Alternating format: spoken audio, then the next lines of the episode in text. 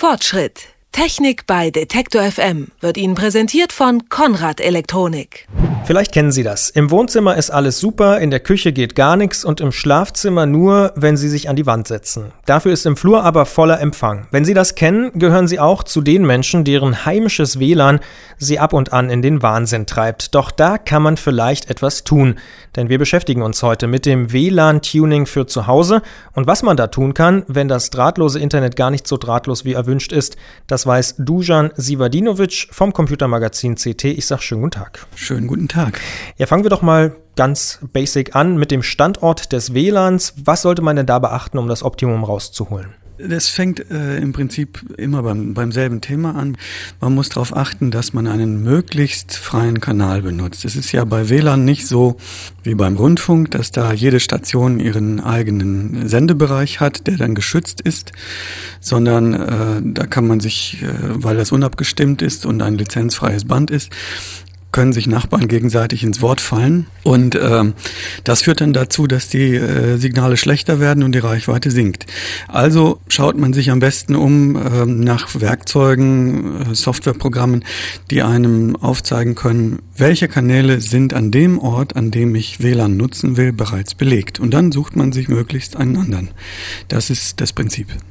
Und es hilft auch tatsächlich logischerweise, das WLAN-Sendegerät sozusagen in die Nähe des beispielsweise Sofas zu rücken, in dem ich gerne surfe oder so. Das hilft natürlich, äh, weil der Signalpegel sinkt mit der Entfernung und zwar ziemlich beträchtlich. Das heißt, wenn ich die Möglichkeit habe, den Router näher ähm, an mein Sofa heranzustellen, dann wirkt sich das unmittelbar auf die Signalqualität aus. Das heißt, durchaus macht da auch ein Kabel beispielsweise Sinn, wo man sagt, man legt nochmal ein Kabel, um den WLAN-Router ins Wohnzimmer zu kriegen. Ja, bei manchen Wohnungen ist es ja so, dass der Telefonanschluss, wie man ihn früher mal irgendwie gelegt bekommen hat, dass der für den Techniker damals günstig zu legen war, aber nicht unbedingt den heutigen WLAN-Ansprüchen entspricht.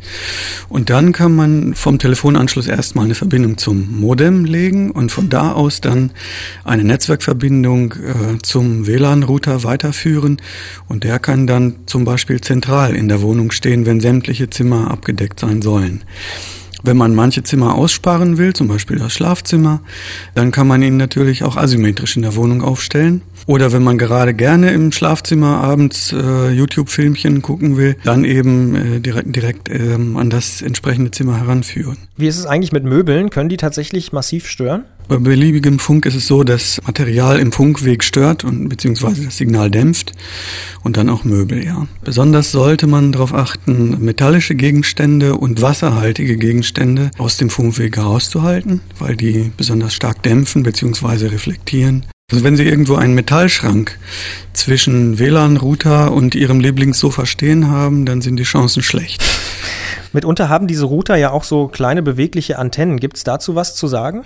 Ja, die WLAN-Antennen ähm, sind oftmals nicht ganz so kugelrund hinsichtlich ihrer Abstrahlung, wie man das vielleicht annehmen könnte, sondern sie haben ähm, bestimmte Vorzugsrichtungen. Und ähm, moderne Router haben oftmals drei Antennen, die man ähm, dann am besten äh, jeweils zu 90 Grad zueinander versetzt aufstellt, dann erreicht man die beste Rundumversorgung. Oder wenn man weiß, dass man vom Router aus gesehen in einer bestimmten Richtung sich am häufigsten aufhält, dann stellt man halt möglichst alle drei in der Richtung auf. Am besten ist aber, man macht wirklich an den Orten, an denen man häufig surft, macht man kleine Messungen und schaut sich an, ähm, wie schnell ist da der Durchsatz. Dazu gibt es kleine Programme, die man aus dem Internet runterladen kann. Das ist eine Sache von ja, einer halben Stunde und dann weiß man ziemlich gut, wie die Wohnung abgedeckt wird vom eigenen Router und kann den entweder versetzen oder weiß dann, welche Stellen man am besten zu meiden hat. Wenn man jetzt aber vielleicht nicht unbedingt äh, die halbe Stunde investieren möchte, ist man ja eher so orientiert, man möchte den WLAN-Router auspacken, anschalten und gut. Sie sagen aber, nee, das lohnt sich, die halbe Stunde oder mal die Werkseinstellungen überprüfen, um da wirklich das Beste rauszuholen. Ich würde das nicht so übertreiben. Also wenn man es wirklich sehr detailliert wissen muss, ähm, weil davon viel abhängt oder weil davon einfach der, der Spaß an Videofilmen abhängt, dann kann man das natürlich machen. Vor allen Dingen würde ich es tun, wenn ich genervt bin davon, dass es ruckelt oder dass äh, ich schlecht ins Internet komme, dass es da hakelt. Dann würde ich da was machen. Aber wenn alles äh, glatt geht, dann würde ich mir das nicht groß angucken, sondern den Router einfach im Automatikmodus betreiben. Das ist das Bequemste. Wenn das jetzt trotzdem alles nichts hilft und ich bekomme tatsächlich auf meinem Lieblingssofa nicht genug Empfang und kann irgendwie keine Videos schauen oder ähnliches. Und mein Signal ist einfach nicht stark genug. Was kann ich dann noch tun? Also gibt es auch diese WLAN-Repeater? Sind die wirklich sinnvoll? Sollte man sich sowas dann ja, holen? Was, also wenn wirklich nichts mehr weiterhilft und man dennoch eine größere Strecke überbrücken muss, beispielsweise in den Garten oder zum Balkon, dann kann man schauen, ob man einen Repeater nimmt.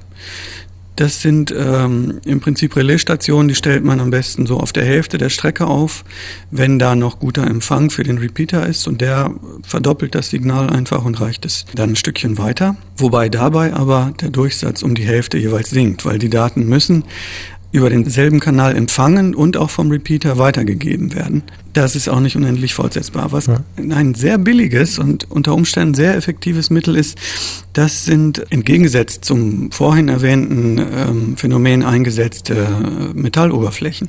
Wenn sie aber neben einem Metallschrank so sitzen, dass er den WLAN-Funk Ihres äh, Routers zu Ihrem Laptop oder zu Ihrem äh, Tablet spiegelt, dann können Sie dadurch ähm, einen Gewinn erzielen, der Ihnen dann unter Umständen ähm, in der Küche oder wo Sie sonst vorher schlechten Empfang haben, deutlich besseren Empfang beschert. Und das kann ein Metallschrank sein, das kann aber auch ein Backblech sein, äh, kann auch eine Fotoreflektorfolie sein. Das sind ganz äh, unterschiedliche Materi unterschiedliche Dinge, denen allen gemeinsam ist, dass sie metallische Oberflächen haben, die glatt sind. Wenn das WLAN zu Hause eher nervt als Freude bereitet, kann man sich mit ein paar Handgriffen vielleicht selbst behelfen. Welche das sind, das hat uns das Computermagazin CT mal zusammengetragen, um genau zu sein. Einer der Autoren von CT, nämlich Dujan Zivadinovic. Ich sage vielen Dank dafür und ich hoffe, Sie haben zu Hause nicht nur Backbleche an der Wand hängen. Fortschritt. Technik bei Detektor FM wird Ihnen präsentiert von Konrad Elektronik.